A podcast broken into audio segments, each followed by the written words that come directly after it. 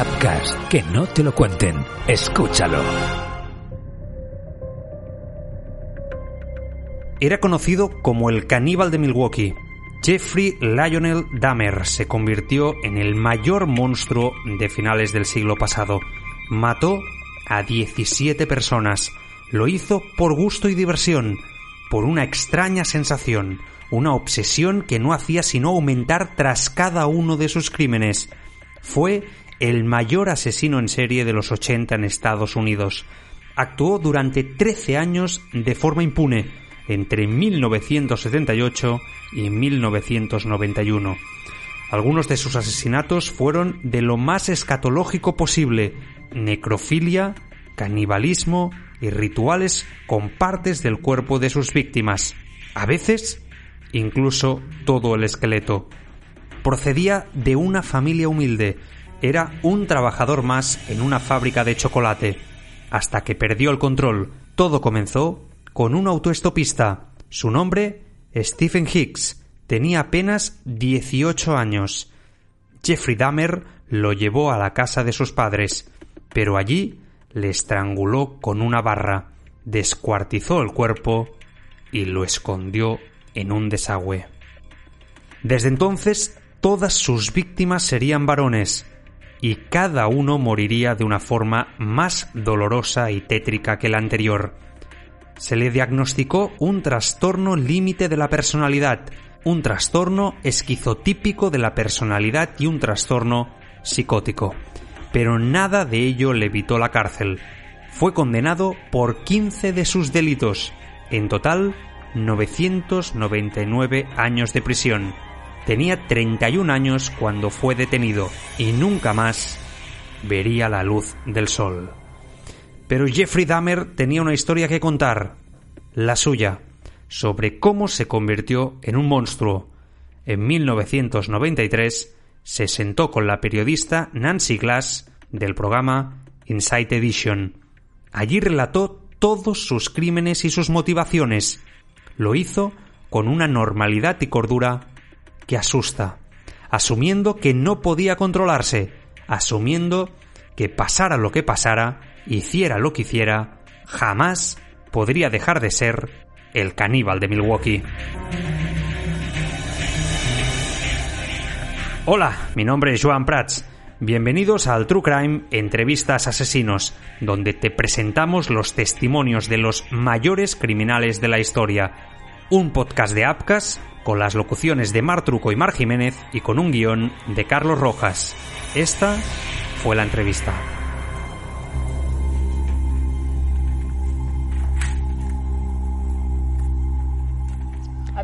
¿Qué querías de los hombres que recogías? Tenía estos deseos y pensamientos obsesivos, como queriendo controlarles. No sabía cómo poseerles permanentemente. Y por eso los mataste. Exacto. No porque estuviera enfadado con ellos, no porque les odiara, sino porque quería mantenerlos conmigo.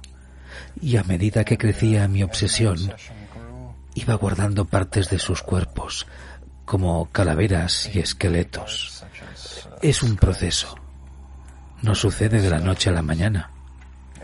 Cuando despersonalizas a otra persona y la ves como un simple objeto de placer en lugar de ser un ser humano que vive y respira, parece que te resulta más fácil hacer cosas que no deberías hacer. Sin embargo, suenas como el tipo de persona que podría haberse dicho a sí misma, está mal, tengo que parar. Siempre supe que estaba mal. Pero después... El primer asesinato no fue planeado. Regresaba del centro comercial en el 78. Había tenido fantasías sobre recoger a un autoautopista y llevarlo de regreso a la casa y, y tener control y dominio completo sobre él. Nadie tenía idea de lo que estaba sucediendo durante más de una década. ¿Qué te pasó en eh, los nueve años intermedios que pudiste parar y que pudiste controlarte? Simplemente no apareció una oportunidad para expresar completamente lo que quería hacer. Simplemente no se dio la oportunidad física para hacerlo. Luego, cuando me mudé a Milwaukee en el 81, comencé a leer pornografía, a ir a las librerías. Eventualmente, eso me llevó a frecuentar bares gays y luego, una vez, traje a un chico de regreso a la habitación del hotel. Era en el Hotel Ambassador. Yo solo planeaba drogarle y pasar la noche con él. No tenía intención de hacerle daño. Pero cuando me desperté por la mañana, tenía una costilla rota aquí. Estaba muy magullado. Aparentemente le había golpeado hasta matarlo con mis propios puños. No tengo ningún recuerdo de eso. Pero aquello fue lo que comenzó toda la juerga de nuevo. Cuando mataste a estos hombres, eh, después sentiste repulsión, ¿estabas molesto? No. En ese momento era casi adictivo. Fue casi una oleada de energía. No tendría que preocuparme por ninguna de sus necesidades ni nada. Simplemente tenía el control total de la situación. ¿Por qué los fotografiaste? Era mi manera de recordar su apariencia, su belleza física. Yo también quería algo. Si no podía mantenerlos allí conmigo completos, al menos sentía que podía mantener sus esqueletos. E incluso llegué a pensar en montar un altar con los diez cráneos y esqueletos diferentes. ¿Y cuál iba a ser el propósito del altar? Ah, como una especie de memorial, no sé. Es tan bizarro y extraño. Es difícil describir un lugar donde pudiera reunir mis pensamientos y alimentar mi obsesión.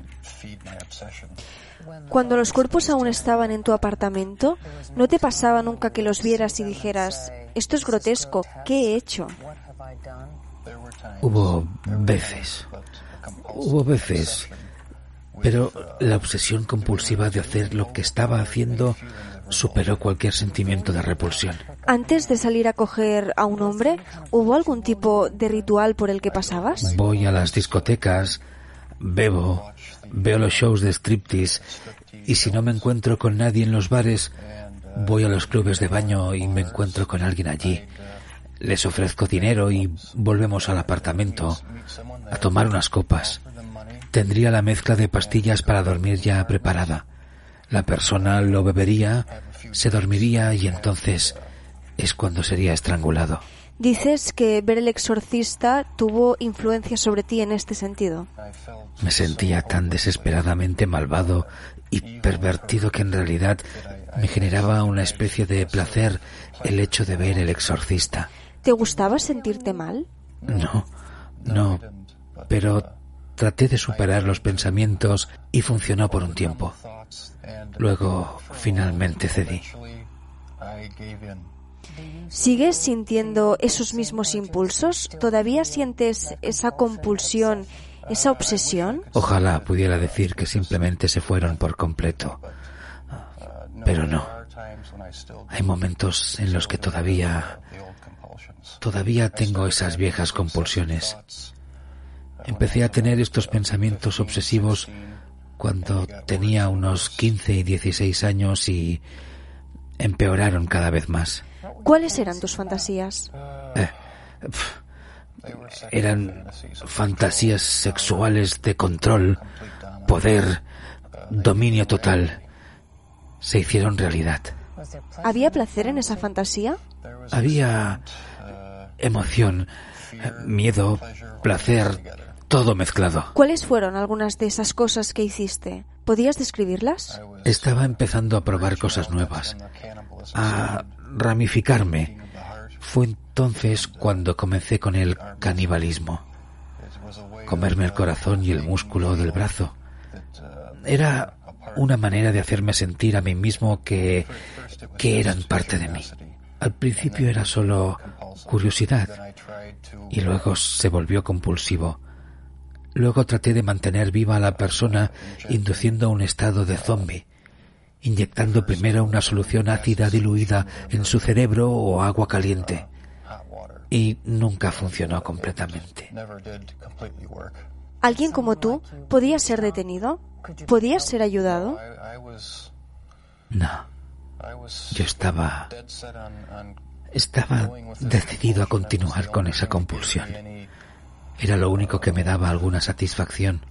Guardé la cabeza y el cráneo momificados de una de las víctimas en un estuche en mi casillero en el trabajo.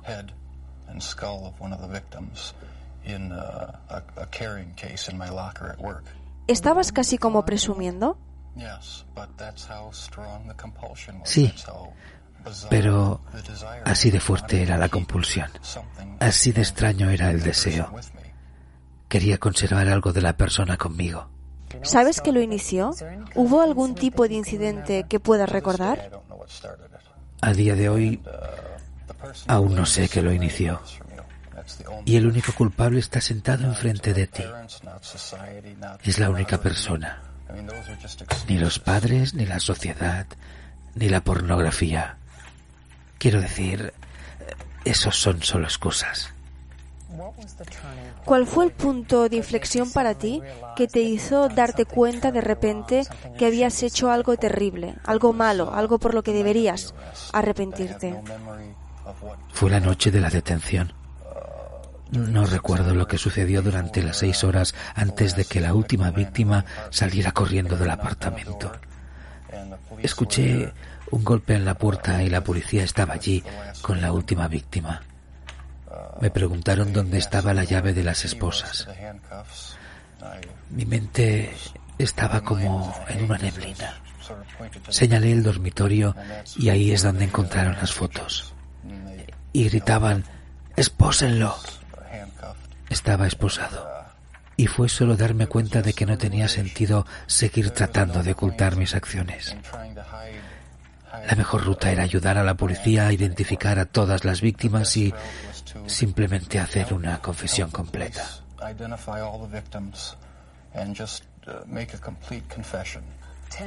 Cuando se reveló que la mayoría de las víctimas eran negras u homosexuales, la gente de Milwaukee se indignó. Las 10 desaparecidas de sus 17 víctimas eran negras. ¿Tenías motivaciones raciales? No había un motivo racial, sino una preferencia sexual. Para mí solo se trataba de obsesionarme con el joven más guapo que pudiera encontrar. Nunca lo entendí. Era inútil tratar de combatirlo porque no podía deshacerme de ello. Era demasiado poderoso y persistente. ¿Te desagrada? Sí, me causó muchos problemas, muchos conflictos y preguntas sin respuestas. Si estuvieras en la calle ahora, ¿seguirías cometiendo los delitos? Probablemente. Probablemente. Si esto no hubiera sucedido, no hay duda de que probablemente estaría haciéndolo. No puedo pensar en nada que me hubiera detenido.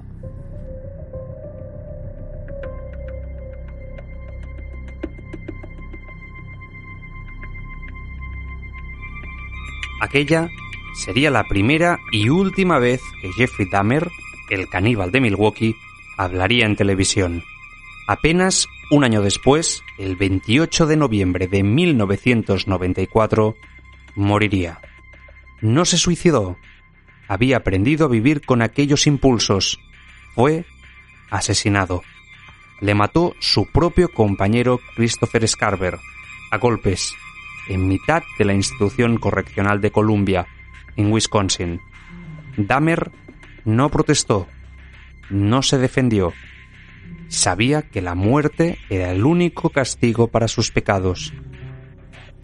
Era lo que merecía después de causar un dolor prácticamente inigualable en el larguísimo historial criminal de la humanidad.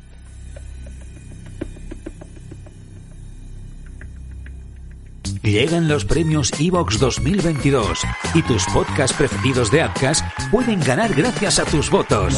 Entra en premios.evox.com y haz tu votación.